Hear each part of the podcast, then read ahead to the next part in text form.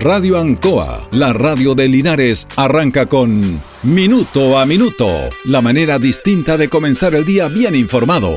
Presentado por Óptica Díaz, ver y verse bien. La Veguita del Baratini, Arauco Esquina Hierbas Buenas, el mejor precio y calidad. Lubricentro Maife, todo en cambio de aceite. Consulta médica del doctor Daniel Guzmán, siempre más cerca de usted. Y Panadería El Baratini, en Avenida Cardenal Silva Enríquez, al ingreso del nuevo amanecer. Aquí comienza Minuto a minuto.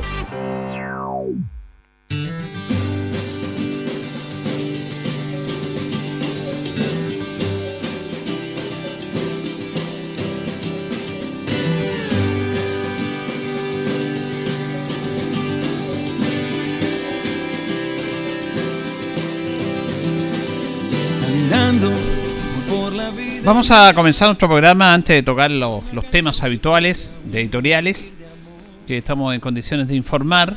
Esto es una información que tenemos, pero que siempre se oficializa por las autoridades respectivas, que Linares se ha confirmado el primer caso de Delta, de la variante Delta.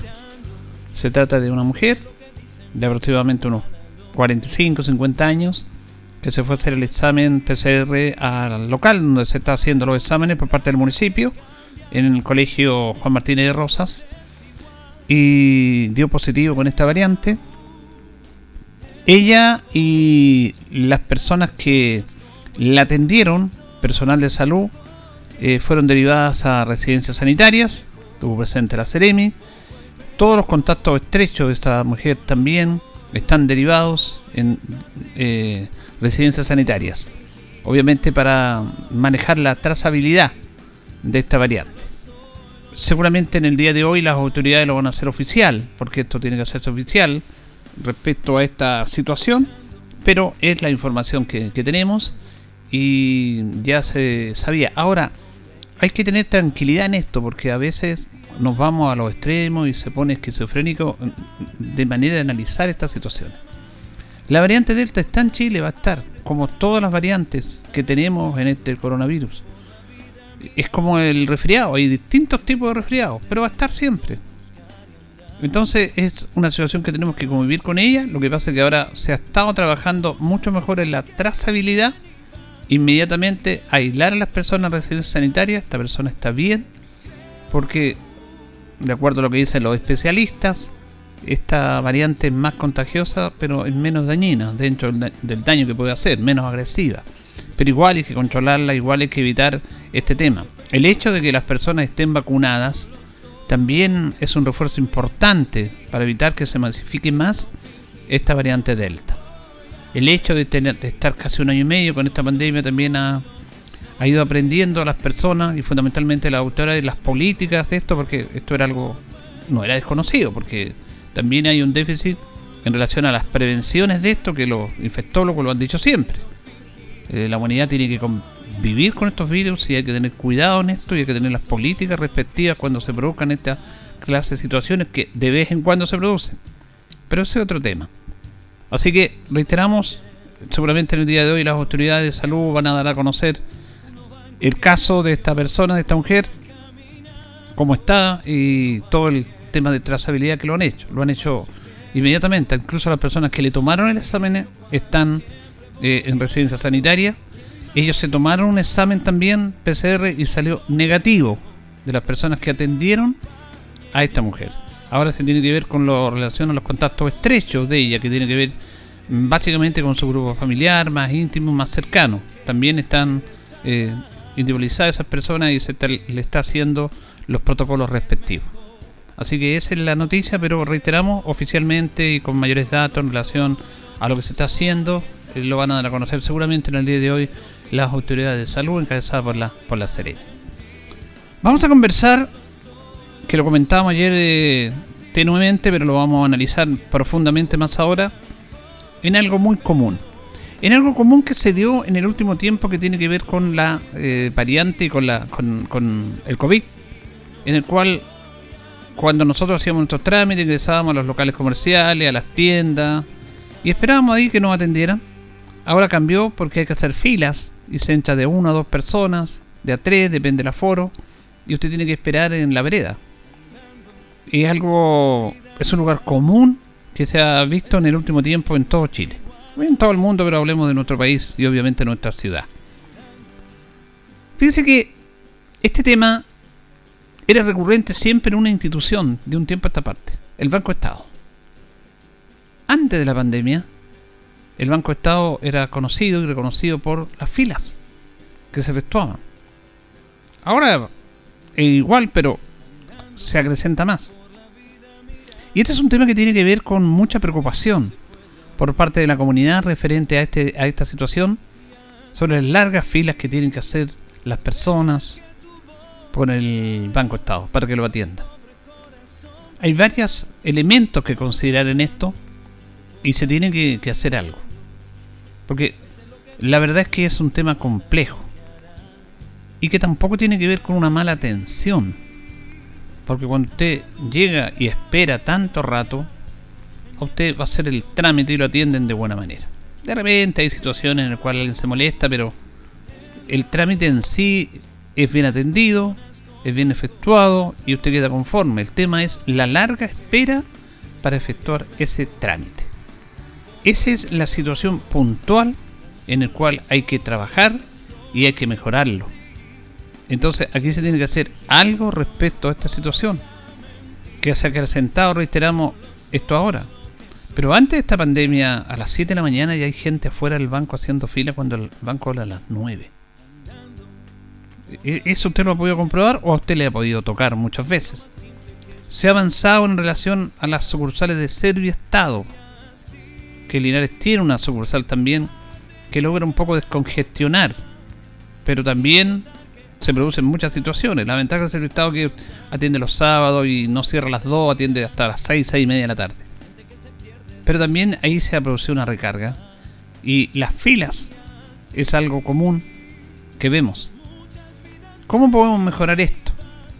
Fíjense que hay una iniciativa bien interesante de la diputada Carolina Marzán, en el cual ha creado un hashtag, eh, no más fila en el banco, y recibe inquietudes de todos lados, y se va a empezar a trabajar en esto, citando al, al presidente del Banco Estado, para tratar de mejorar esta situación. Si uno está bien que uno cuando va a hacer un trámite, cuando va a hacer una compra, tiene que esperar. Hay algunas personas que tienen menos paciencia, pero uno tiene que esperar en los trámites, tiene que hacerse un tiempo. Pero esperar dos, tres horas, es que eso no puede ser. Y a usted le ha pasado. Reitero, yo cuando fui en marzo, febrero, finales de febrero, a renovar la cuenta RUL, la tarjeta, magnética por o chip magnética, tuve tres horas. Tres horas ahí en el Servio Estado. Porque había una tremenda fila. Y claro, había otra fila para cajas.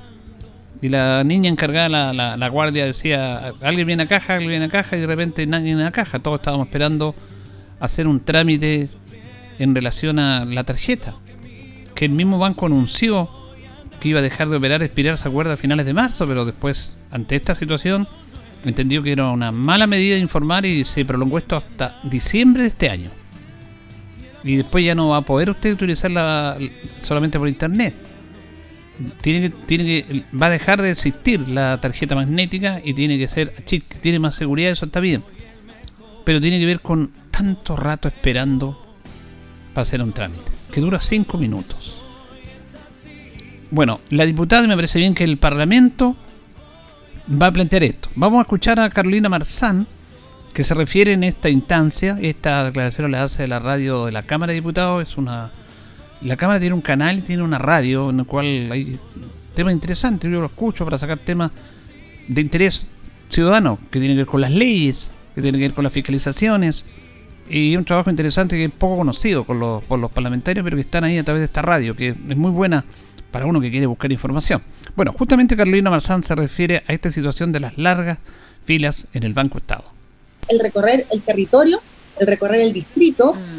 Eh, y darse cuenta que no es posible que ya a las 7 de la mañana, incluso días antes, el día antes, hay personas esperando, haciendo fila, y no solamente personas de, de la tercera edad, personas adultas mayores, eh, sino que todo tipo de público, de clientes que necesitan acceder al servicio, que en el fondo del cual dependen mm. también económicamente de, por, parte de Banco Estado.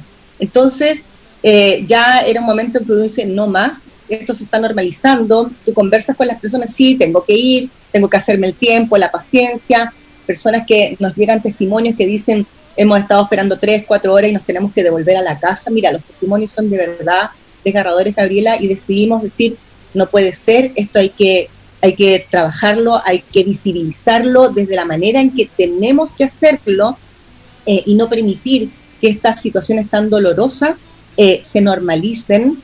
Eh, y por lo mismo nosotros nos pusimos en una especie, no sé si podemos llamarle campaña, pero con el gato o hashtag no más filas, Banco Estado, que ha tenido una recepción no solamente acá en el distrito, porque la evidencia es del distrito, sino que todos los testimonios que nos llegan son de todo, de todo Chile.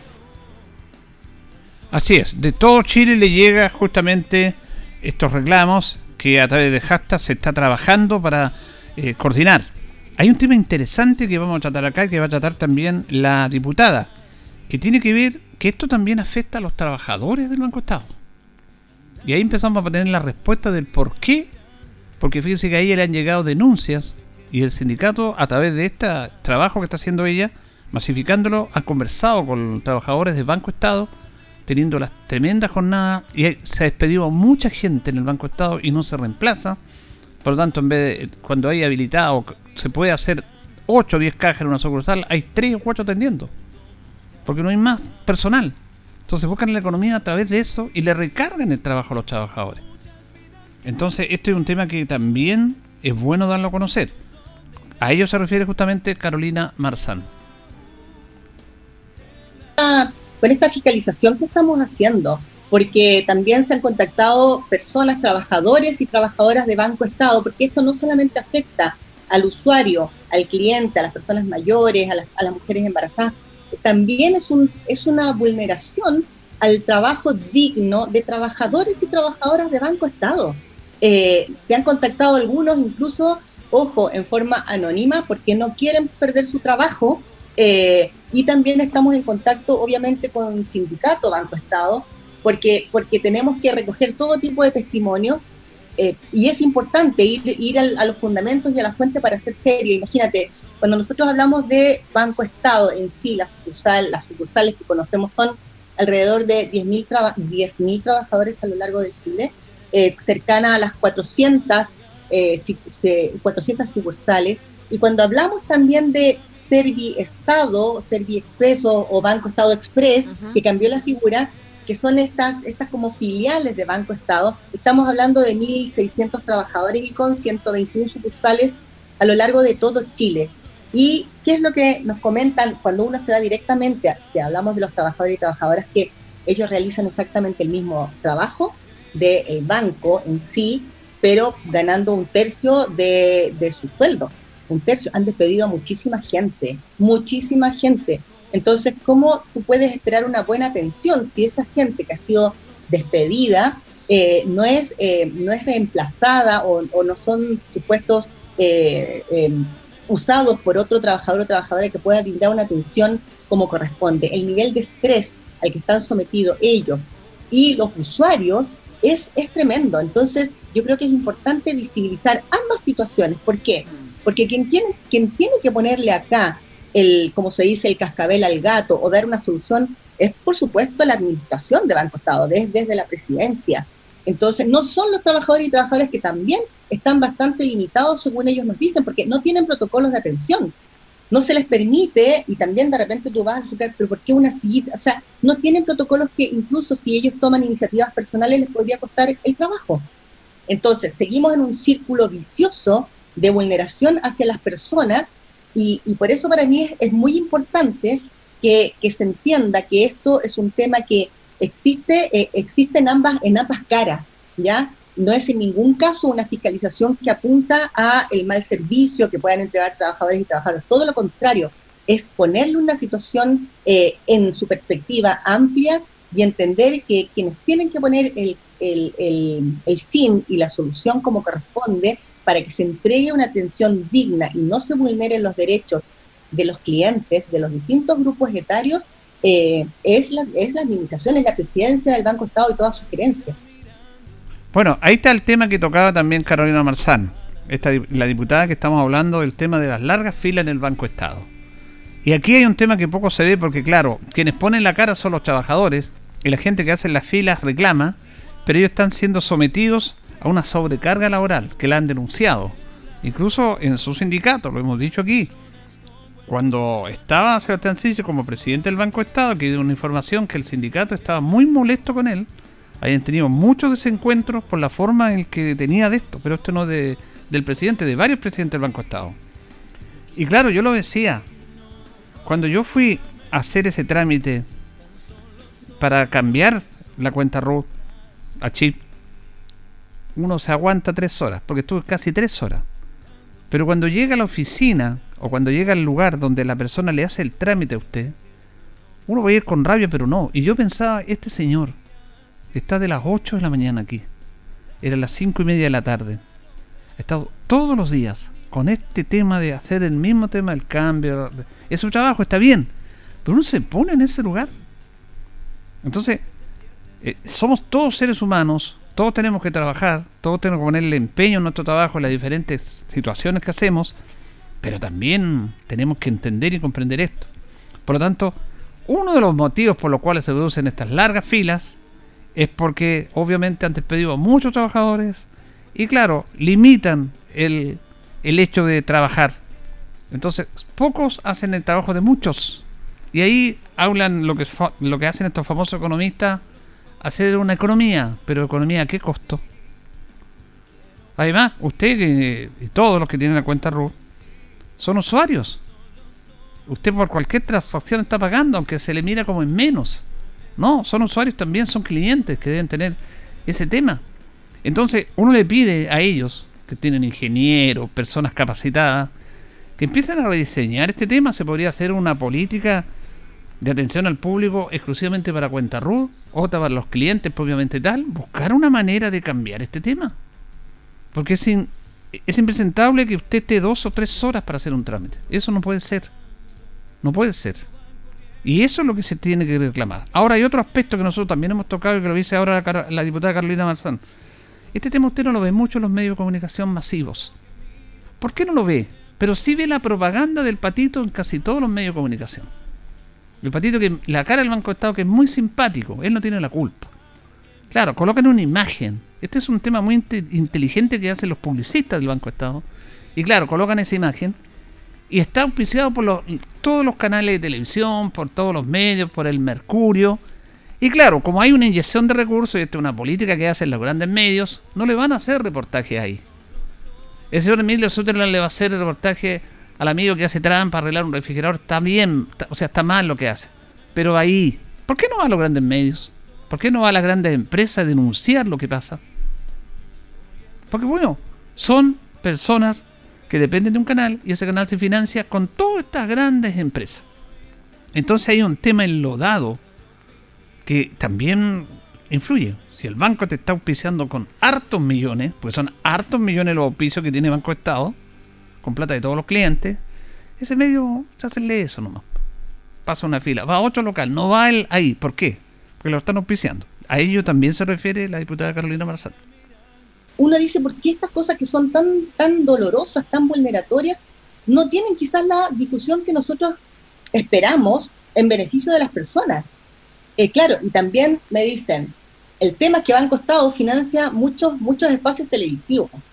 Entonces, ahí también hay un tema donde se entrampa el interés, el interés eh, empresarial, el interés también de los canales o, de la prensa misma, que a veces está mandatada a no difundir ciertos temas que son sensibles porque tocan el punto económico que es finalmente a quien todo les preocupa. Entonces, cuando hablamos de auspicios, sabemos de auspicios, que son quienes ponen el dinero para que ciertos programas o temáticas se levanten en los distintos medios de comunicación. Entonces, ahí me hace un poco sentido porque, porque esta situación es realmente grave. Entonces, me llega la última, una de las últimas fiscalizaciones que hicimos fue en, una sucursal de acá de la provincia Marga Marga, eh, y no era posible una persona en evidente estado de salud de la tercera edad eh, que estaba pidiendo ser atendida, estaba, y, siempre el fundamento es, es que no tenemos los protocolos, no tenemos, y además sabemos esas filas eternas. Bueno, tuve que intervenir yo, pero antes de intervenir llamé, porque yo creo que en esto hay que involucrar a los distintos servicios y entidades. Llamé a Senama, a Octavio Vergara, para decirle, esto está pasando con las personas mayores.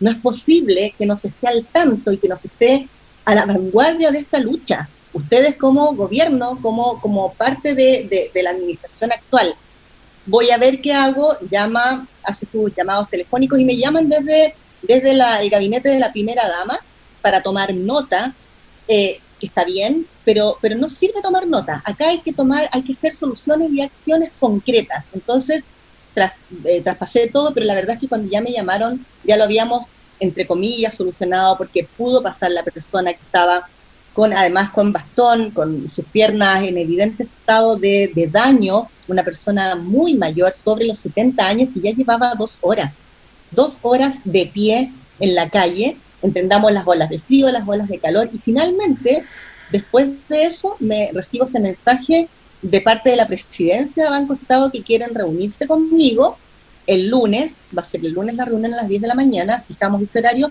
con parte de la gerencia para contarme en qué están, y por qué está sucediendo esto. Bueno, ese es otro tema también. Y aquí para poner todos los elementos de juicio, porque poner todos los elementos, aquí también hay una responsabilidad para nosotros, para las personas que estamos involucrados en esto. Porque, como decía Carolina Marzán, hay una poca empatía ahí con las personas mayores, pero también una poca empatía de las mismas personas que hacen las filas, que algunos se quieren hacer los listos y que no le dan el espacio a personas mayores cuando lo puede hacer. ¿Qué cuesta? Pero a algunos le cuesta. Y la gente anda tan estresada y tan complicada que pasa eso. Entonces, también nosotros tenemos que colaborar en este aspecto. Yo lo comentaba porque yo toco estos temas, los hablo no de la, de la, de la literatura, de lo que se dice, sino que de la realidad. Yo también voy a una entidad bancaria en el cual eh, yo tengo problemas de movilidad en mis piernas y no puedo hacer mucho rato, puedo estar mucho rato parado haciendo fila. Claro, y el cargado del banco, como ve todos los meses, me dijo, usted pase acá, no haga la fila. Yo lo puedo hacer, le dije, me no, pase, me dijo. Ya, y cuando vuelva el otro mes, pase acá. Pasé, habían como 7 o 8, me levantaron y me dejaron caer. Hace la fila, me dijeron. Entonces, ¿para qué andar peleando y pasando malos ratos? También tenemos que reconocer que a veces algunos tenemos poca empatía para con los demás en esta situación. Hay mucho individualismo y pensamos en uno nomás. Y estamos en una colectividad, que lo hemos hablado en este programa. Finalmente, Carolina Marzán se refiere justamente eh, que la verdad que hay cobro a clientes, porque son clientes. Toda la, cuenta luz como que son el último lugar de la cartera de clientes del banco, pero son los más importantes, la mayor cantidad. Y también hay cobro a ellos, como se refiere Carolina Marzán lo más delicado del punto, y eso también lo vamos a conversar en la reunión que tengamos, son los cobros. Son los cobros que se le hacen a los clientes y según nos cuentan los propios trabajadores, la poca transparencia que hay frente a algunos cobros y frente a algunas. Firmas que hacen los clientes desconociendo lo que están firmando. Ahora, obviamente Banco Estado se va a defender, la institución, diciendo no, el cliente siempre está en conocimiento, pero ojo, por eso estamos levantando toda esta información que viene desde los propios trabajadores. Mm. Ojo, no la estoy inventando, ni siquiera me la están diciendo los clientes, porque los clientes, las clientes no saben. la desconocen. Y exactamente, y a mí me parece gravísimo, porque lo mínimo que tú tienes que tener es el derecho a la información y saber lo que estás firmando y saber lo que se te está descontando. Entonces, me parece que son situaciones muy, muy graves que, además en, en, esta acción fiscalizadora que tengo como diputada se van develando y por algo se están contactando tantas personas insisto, a lo largo de todo Chile, eh, no solamente clientes de distintos grupos etarios, sino que los propios trabajadores y trabajadoras de Banco Estado que también están siendo vulnerados en su, en su dignidad frente al trabajo y la entrega que este tiene que tener. Bueno, quisimos comenzar nuestro programa, como hacemos todos los días, con temas ciudadanos y este tema, que es un tema que a usted le ha tocado. ¿A quién le ha tocado hacer las filas, ir a hacer los trámites del Banco Estado, darse un tiempo para esperar? todos tenemos que esperar cuando vamos a hacer un trámite, eso está, tiene que, justo, pero no dos, tres, cuatro horas. Eso es impresentable y se tiene que mejorar. Claro, el Banco Estado se hace eso nomás. ¿ah? Aplica este tema de que hagan la fila nomás y, y buscan economizar en despedir trabajadores, en no contratar, en externalizar los servicios también, que es un buen negocio económico, pero a costa de qué? A costa de los mismos clientes que, obviamente, en esto. Mire, yo conversaba con una persona, la otra me decía, va a aparecer otra institución que va a empezar y algunas ya están haciendo privada este tema de la tarjeta RUS, como que tengan más acceso también, y ahí va a cambiar el tema. Porque sí, porque ellos son un monopolio. Es un monopolio esto de la cuenta RUS que todos la necesitan y llegó a mucha gente, se abrió, esto fue una muy buena política. Pero además, ha sido una complicación para esas personas. Señoras y señores, estos comienzos con valor agregado de minuto a minuto en la radio en Coa son presentados por Óptica Díaz, que es ver y verse bien. Óptica Díaz es ver y verse bien. Usted ya nos conoce, somos calidad, distinción, elegancia y responsabilidad.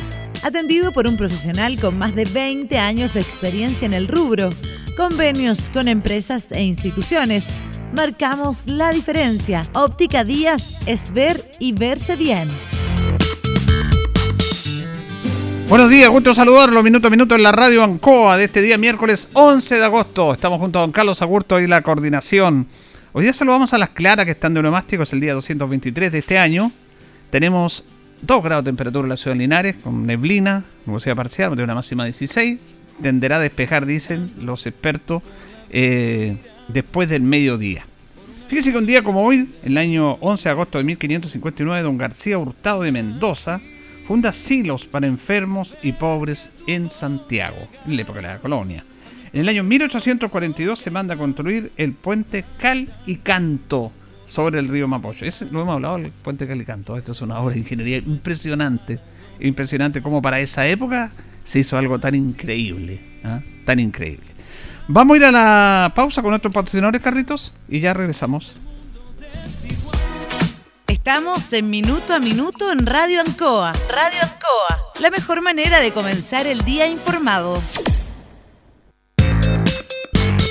La consulta médica del doctor Daniel Guzmán siempre más cerca de usted. Se atiende por FONASA, ISAPRE, DIPRECA, CAPREDENA y particular. Se hacen lavados de oídos. El doctor Daniel Guzmán lo espera en Kutmoller 333 frente a la plaza. Lubricentro Maife, todo en cambio de aceite. Le dejamos su vehículo como nuevo. Personal calificado, una atención cercana, convenios con empresas e instituciones. Maife, el lubricentro de Linares, ubicado en Esperanza 633, entre Lautaro y Yumbel. La panadería del Baratini, el mejor pan, tortas, pasteles, brazos de reina de nuestra propia elaboración. Abarrotes, cecinas, frutas y verduras el mejor precio y la mejor calidad. Lo esperamos en Avenida Cardenal Silva Enríquez, al ingreso del nuevo amanecer. Estamos a su servicio. Óptica Díaz es ver y verse bien. Usted ya nos conoce, somos calidad, distinción, elegancia y responsabilidad. Atendido por un profesional con más de 20 años de experiencia en el rubro. Convenios con empresas e instituciones marcamos la diferencia. Óptica Díaz es ver y verse bien.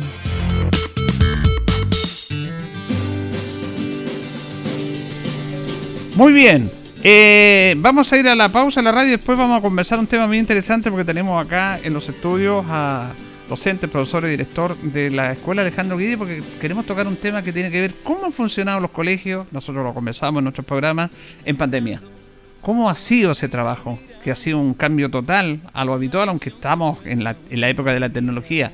¿De qué manera los colegios han logrado, ¿no es cierto?, trabajar, adaptarse a esto y no perder el, ámbito académico para los niños.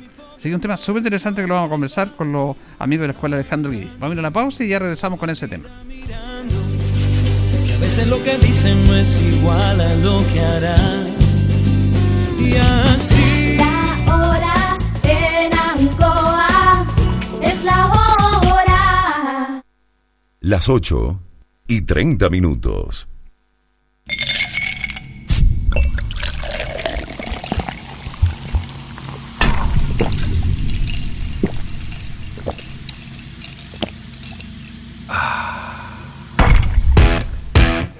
Con la frescura, color único y sabor inolvidable de Inca Cola es imposible no disfrutar el momento.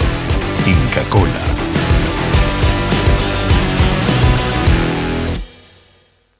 Independencia te trae una excelente noticia en la región del Maule. Si ganaste el subsidio DS1, tramo 1 o DS49, ya eres dueño de un departamento Independencia. Es tuyo, está 100% pagado. Además, recibirás un regalo de hasta 100 UF. Tú solo eliges dónde vivir. Además, consulta por las promociones vigentes en departamentos DS19. Últimos departamentos disponibles en Curicó, Talca, Linares, Cauquenes o Constitución. Contáctanos y empieza desde hoy a vivir tu independencia.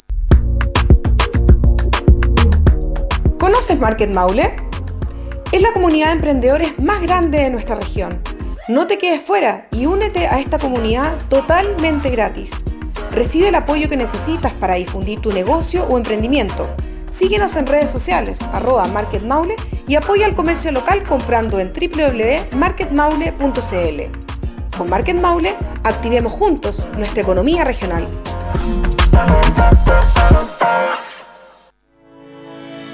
Donde vives no hay cobertura de Internet para conectarte con tu familia, trabajar o estudiar desde casa. La solución es HughesNet, que te ofrece Internet satelital de alta velocidad ahí donde otros operadores no llegan.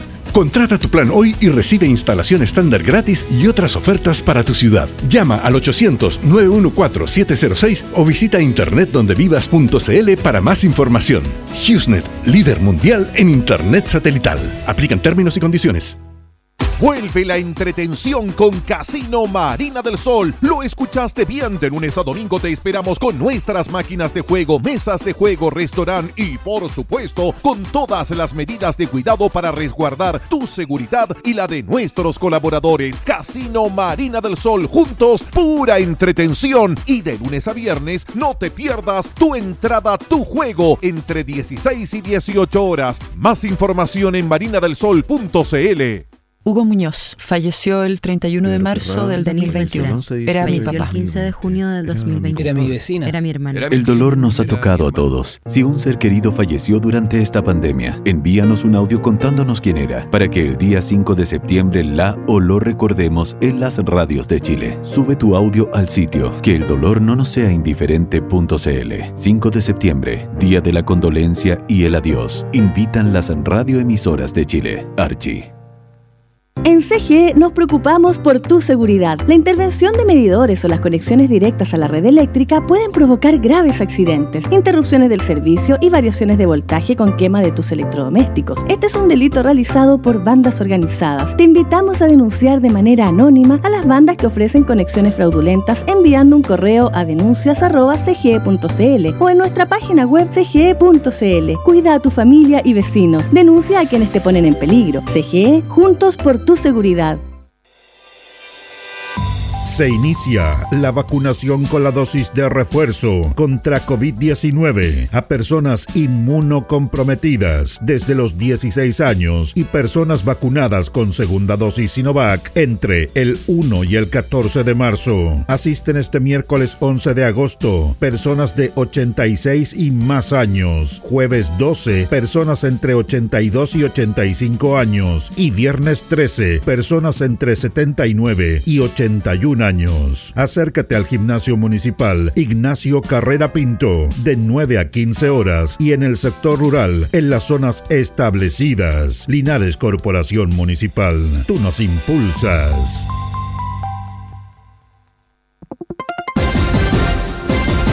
Agosto, mes aniversario de Radio Ancoa. Un cariñoso saludo a Radio Ancoa de parte de Informática Linares. Gracias por su servicio a la comunidad. De Agrícola Regional, una empresa linarense, da los saludos a la radio Ancoa de Linares por eh, su aniversario y esperamos que cumplan mucho más. Nosotros estamos más o menos parecidos con los 40 años que llevamos acá en Linares. Desde 1977, la radio de Linares.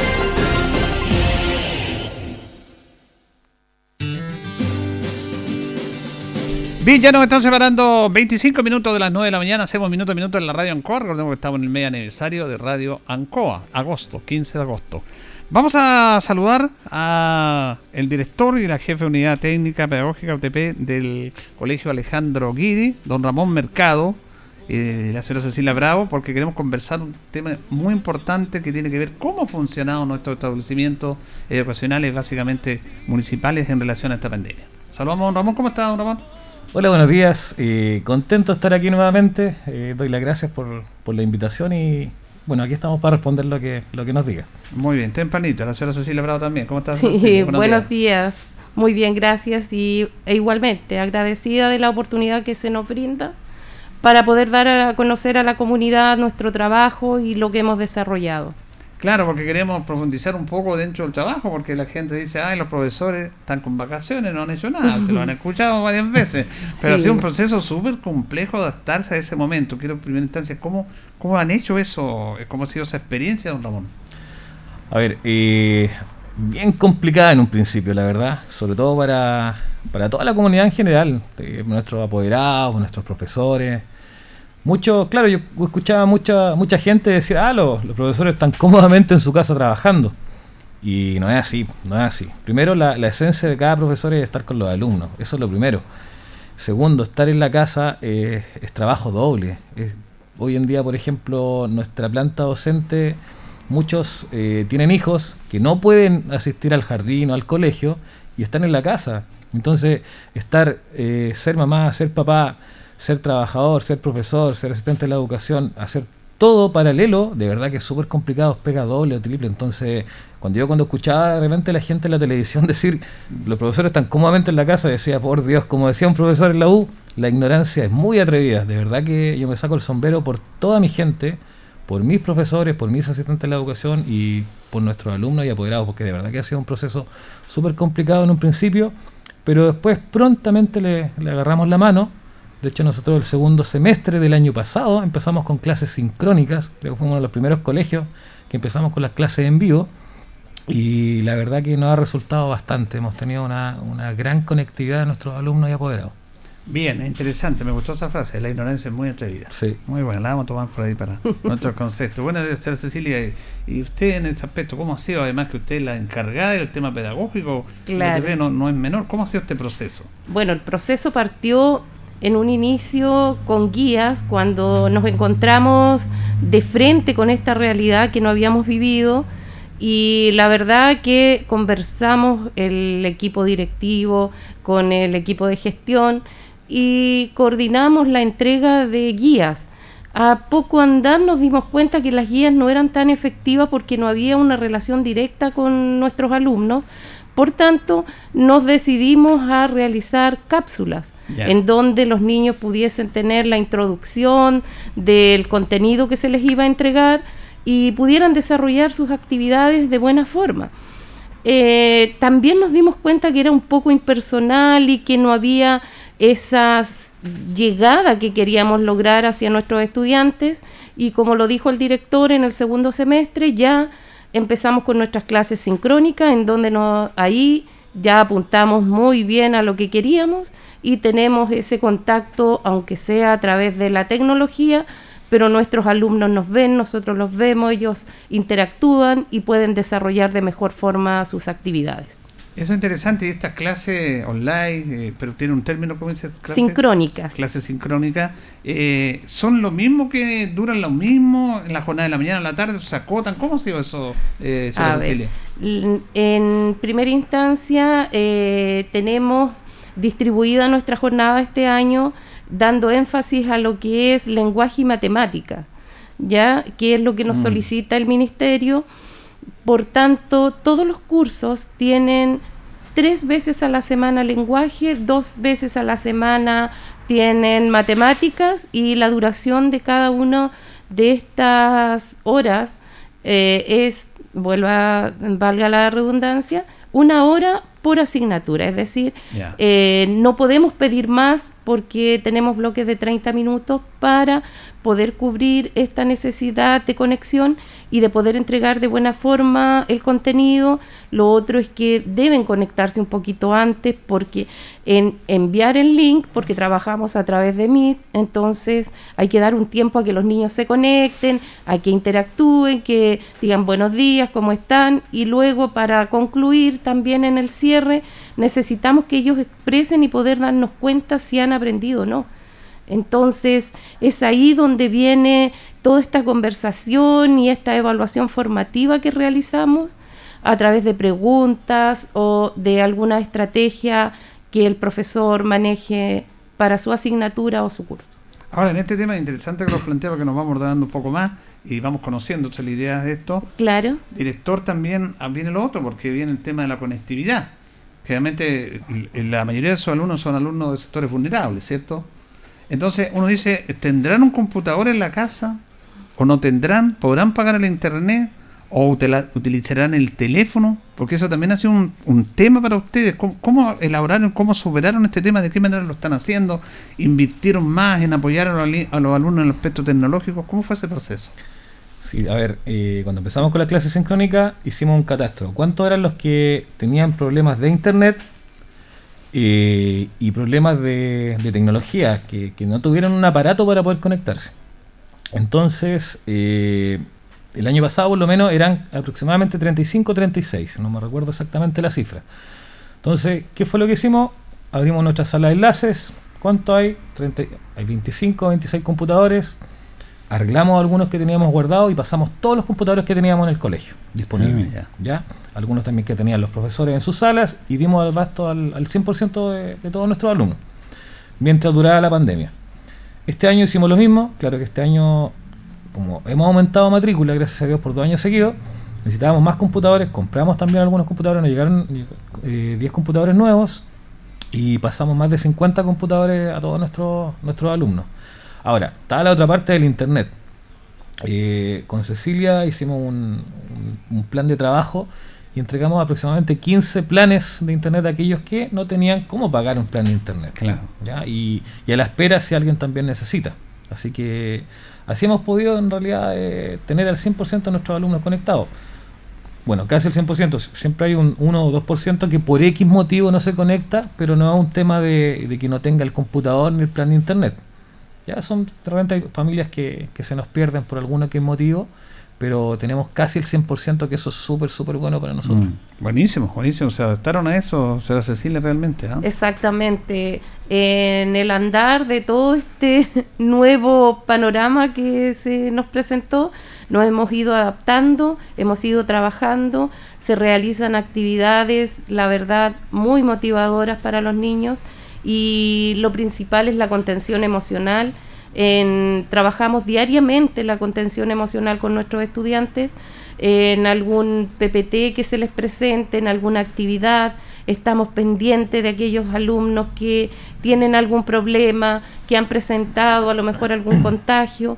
Eh, siempre estamos en comunicación con el director, con nuestros inspectores, eh, con eh, la dupla también, que hace un muy buen trabajo en eso, en mantenernos informados y de cómo va el proceso con nuestros estudiantes y su familia. Bueno, y ahí, director, en el, en el colegio los profesores están en su sala, con los computadores están en la sala de enlace. ¿Cómo, ¿Cómo se realiza? Porque, claro, te- le pregunto cómo lo hacen los alumnos en su casa y ustedes cómo lo hacen. ¿Tuvieron que adecuarse? En realidad lo- todos los profesores están en las casas. En las casas, En las casas, por un tema que yo le comentaba de que nuestra planta docente generalmente eh, está en la edad que tienen hijos todavía en la casa. Correcto. Entonces, si yo hago, ordeno que los profesores vayan al colegio, ya les doy un problema porque ellos, ¿con quién dejan a sus hijos? Mm. Si en realidad no tienen, no lo están llevando al, al colegio a, a clases presenciales. Entonces, eh, todos están autorizados para trabajar de la casa. Eh, aquellos que también han tenido algún problema, hemos tratado de arreglar, por ejemplo, computadores que realmente se le echan a perder, también los hemos mandado a, a reacondicionar. Y hemos tratado de, de- de cumplir con todo lo que ellos necesiten, pero están desde la casa, no lo he obligado a ir al colegio por lo que le comento. Correcto. Ahora, aquel que hay algunos que van, sí, pero por forma voluntaria, porque sí a lo mejor tienen la facilidad de que alguien les vea a los niños, y para ellos obviamente es mucho más fácil trabajar desde el colegio, que están mucho más tranquilos. Pero más del 90% está de las casas. Claro, está bien, a lo mejor lo formulé la pregunta porque, eh, pucha, a mí me duele que se cierren los colegios igual, porque igual Obvio. ha estado abierto el colegio, ¿cierto? Sí, pues el colegio está abierto. sí, Sí, sí, no ha dejado.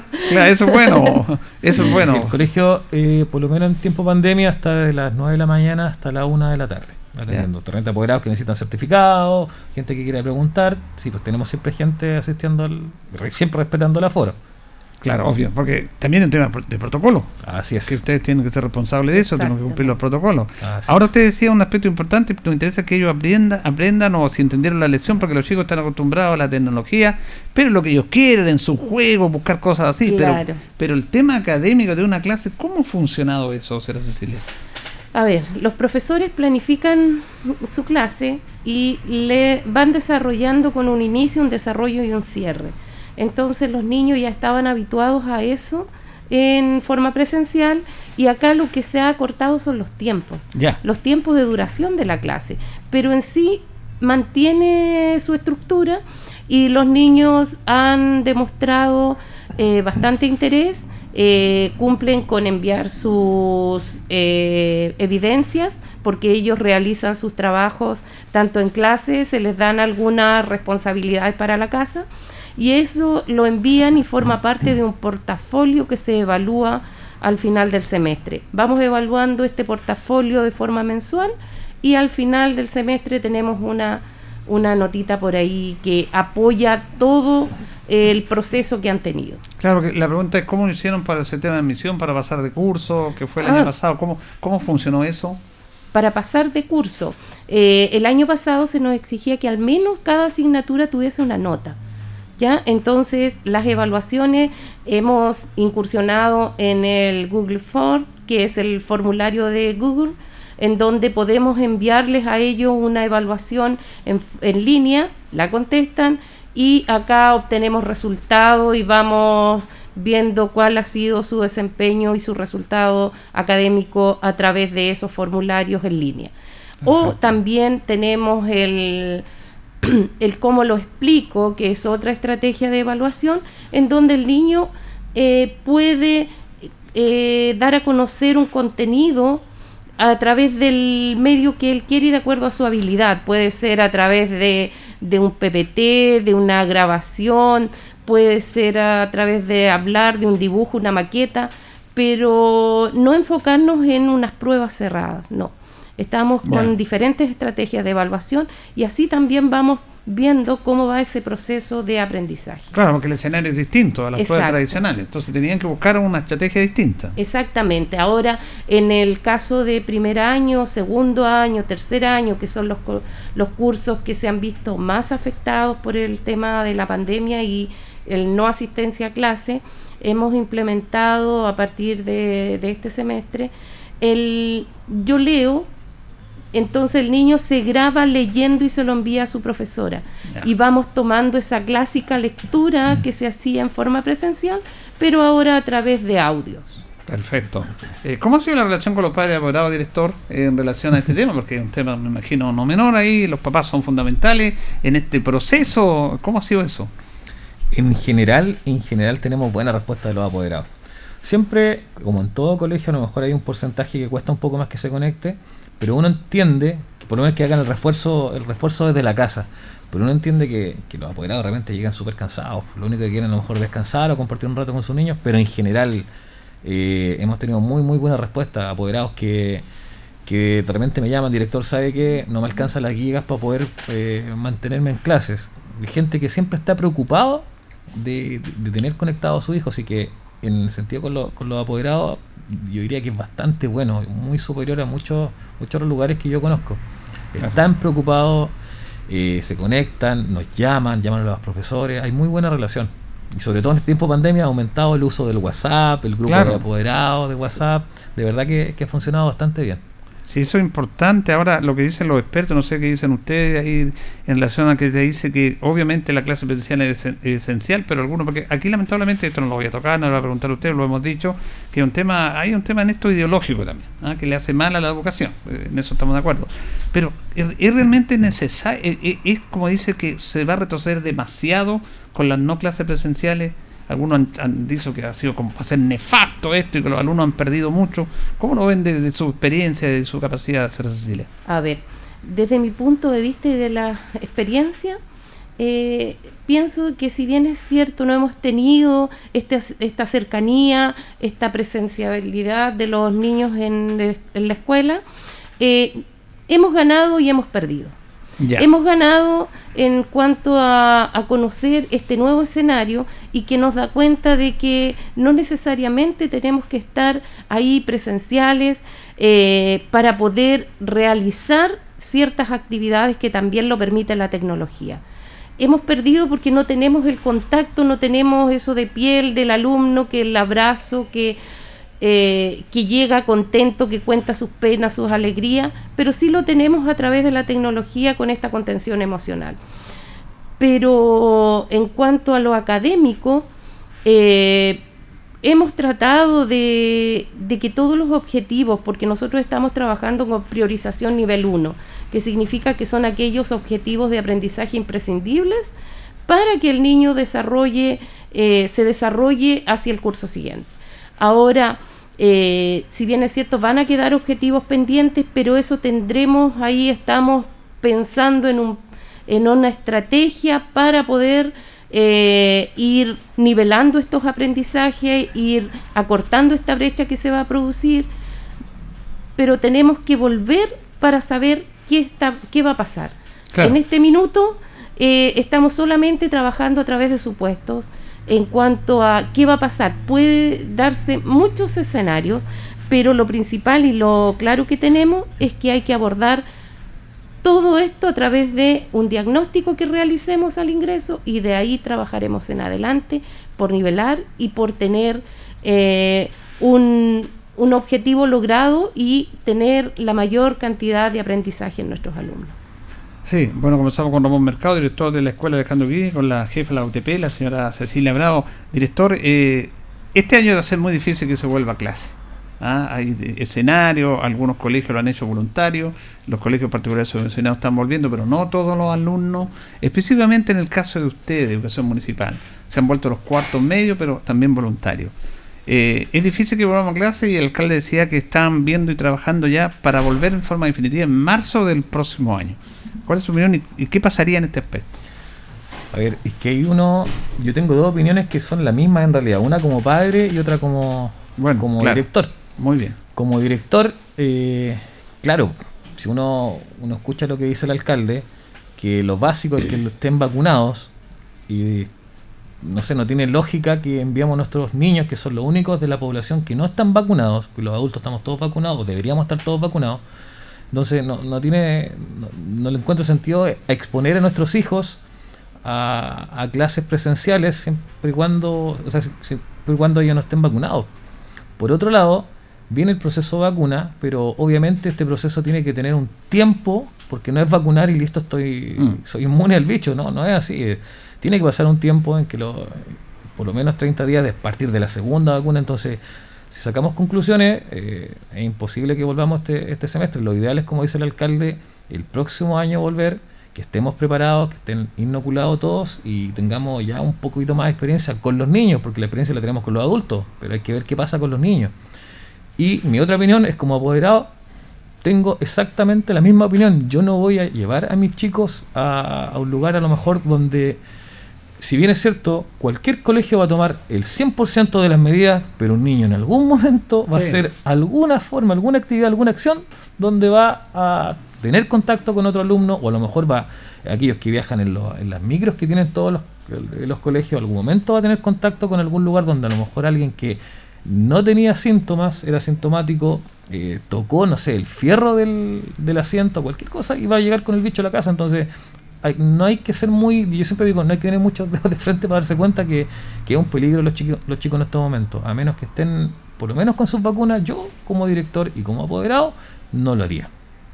La, la opinión suya, Sara Cecilia, es casi la misma. Casi la misma, casi la misma. La verdad es que, bueno, mis hijos son grandes, pero de igual forma preocupa y va a ser la condición eh, de salud depende eh, mucho, por ejemplo, de las enfermedades respiratorias que tenga cada niño, que puede haber alguno que sea, no sé, asmático. Entonces, eso también hay que guardar cierto, cierta distancia ante la vuelta a clase.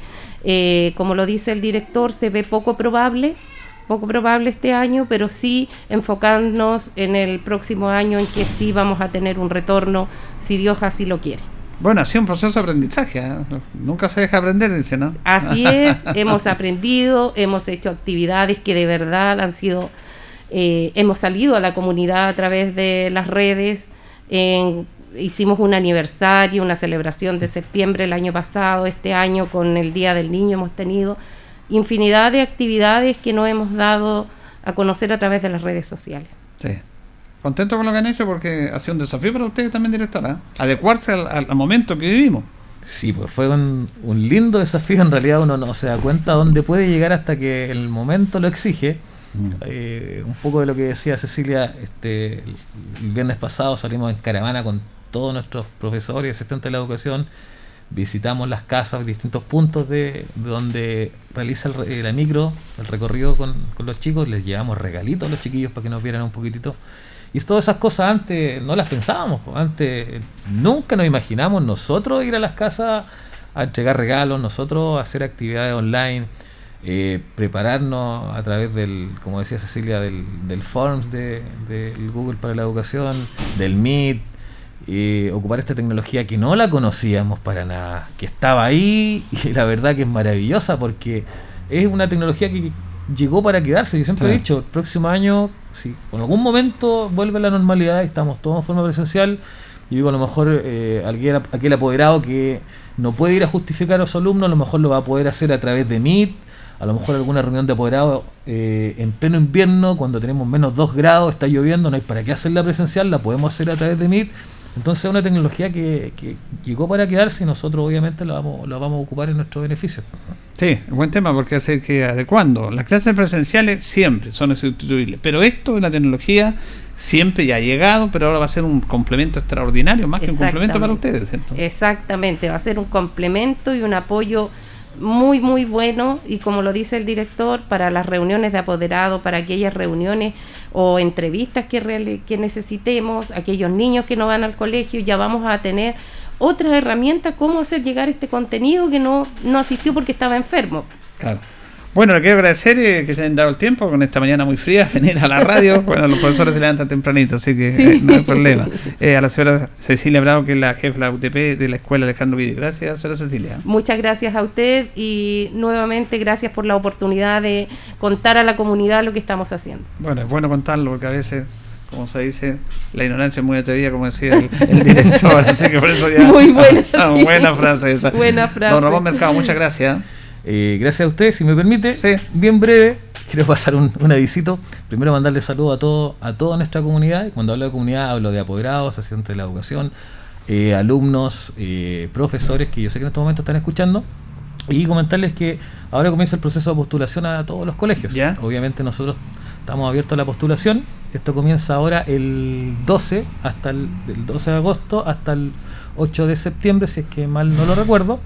Y comentarles que nosotros tenemos eh, horario extendido para prebásica cuando estemos eh, en presencial, es decir, los apoderados que, quieran dejar a sus niños hasta las 6 de la tarde porque están trabajando lo pueden hacer. Tenemos eh, los libros Calligraphics gratis. Nosotros le vamos a entregar a todos los, desde prekinder hasta cuarto básico, que es un libro súper importante para el, el desarrollo de los chicos. El buzo, el buzo institucional a las matrículas nuevas, nosotros también se lo vamos a dar gratis. Como colegio vamos, vamos a ir con eso. Y tenemos patios exclusivos para cada ciclo, es decir, prebásica tiene su patio exclusivo, primer ciclo, que es decir, de primero a cuarto básico, tenemos un, plat- un patio cerrado que lo estamos arreglando ahora, vamos a traer juegos para que esté eh, solamente para los chicos y de quinto a octavo el otro ciclo, segundo ciclo también. ¿Esto cuál es el beneficio? Que en algún momento, eso lo va a pasar en cualquier colegio, que va a llegar a lo mejor alumno que tenga algún síntoma, Mm. entonces yo voy a poner, voy a poder decir, este grupo se puede ir eh, en cuarentena preventiva y no todo el colegio, no van a tener acceso a todos los cursos.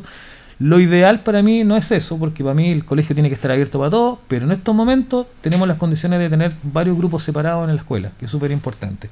Y por último decirle que tenemos también estacionamiento para 100 personas, que, Es un lujo ese que es un lujo, así que eso, para que postulen con nosotros. Así es. Gracias, director. Que. Muchas gracias, Julio. Don Ramón Mercado, director de la Escuela Alejandro Guidi, la señora Cecilia Bravo, la directora de la UTP, dando a conocer el trabajo que ellos han realizado en pandemia. Es un trabajo bien interesante que es bueno darlo a conocer. Nos despedimos, nos vamos junto a don Carlos Agurto de la coordinación, nos vamos a recontar si Dios lo dispone mañana. Que pasen bien. y me pregunto dónde Radio Ancoa 95.7 presentó Minuto a Minuto. Noticias, comentarios, entrevistas y todo lo que a usted le interesa saber. Minuto a Minuto. Gracias por su atención.